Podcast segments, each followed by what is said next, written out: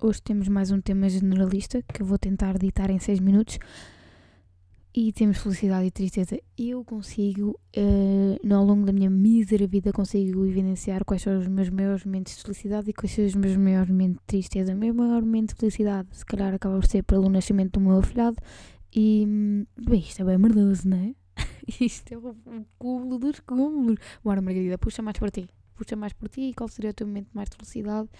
Um, gostei muito quando jogava basquetebol, sentia-me sentia que fazia aquilo bem. Uh, momento de felicidade, momento de felicidade quando terminei a, a licenciatura, foi bem bacana.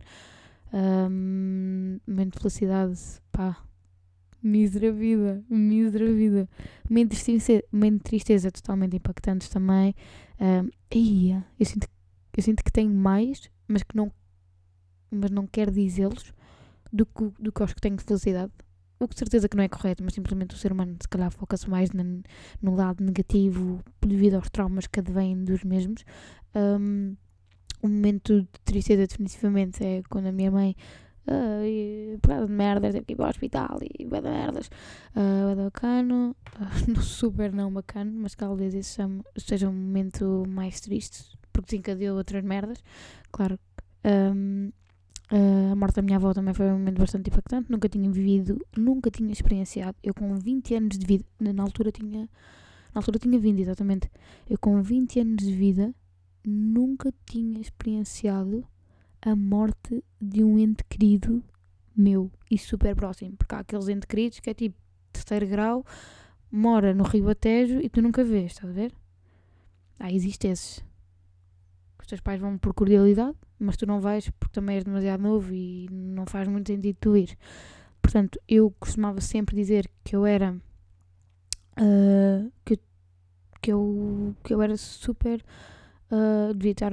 Devia, que era um milagre eu não ter com 20 anos ter experienciado numa dor dessas, pá, ter que ver, ter que ir a um velório que nem sabia bem, ter que ir a um funeral que também não sabia bem, ter que ir a missa do sétimo dia que também não sabia bem, ter que meter velinhas, ter que ver merdas, ter que ver uma pessoa morta, ter que ver uma pessoa morta. Uh, que eu não sabia bem se queria, mas depois uh, eventualmente pensei vou-me arrepender de não ver uh, pela última vez. Um, e depois imagina, depois ficas a pensar no trabalho dos bacanos que têm que meter tipo merdas para dentro da boca e maquilhar o morto, puto. Como é que tu entras? Eu que estou a divagar, bora Margarida volta, mas como é que tu entras nesses trabalhos? Pá, vai dar bacana, gostava de saber. Uh, não fazer, só saber. Um, yeah, isso foi dos momentos também mais tristes da minha vida.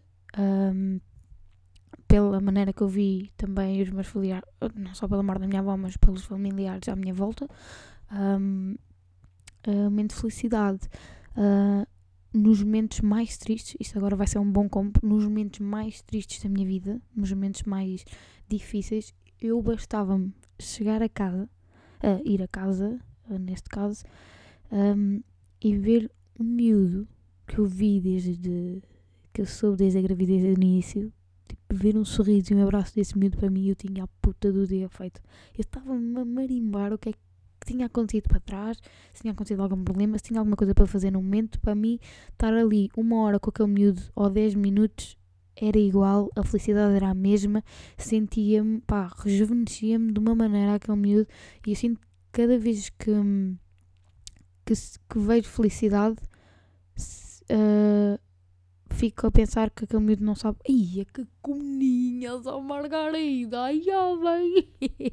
que aquele miúdo não sabe o que é que fez por mim naquelas alturas que eu, opá, sei lá, puta, às vezes tu só precisas de um, de um sorriso e de uma inocência de uma criança para tu ficares bem. Portanto, eu acho que esse que esse atinge os picos de felicidade, mais picos de felicidade, concertos, puto, concertos, uma música boa, assim uma música que faz aquela dopamina ficar toda, ficas toda lá em cima.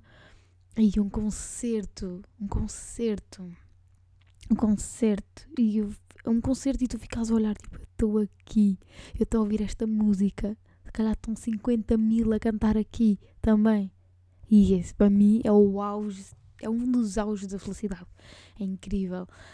Um, talvez assim, tenho muitos picos de tristeza um, relativamente a mim própria, vergonha alheia.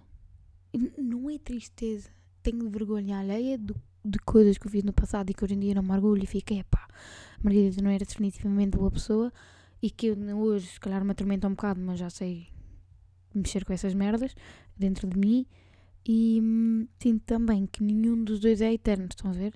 Aquela felicidade não dá para ser eterna.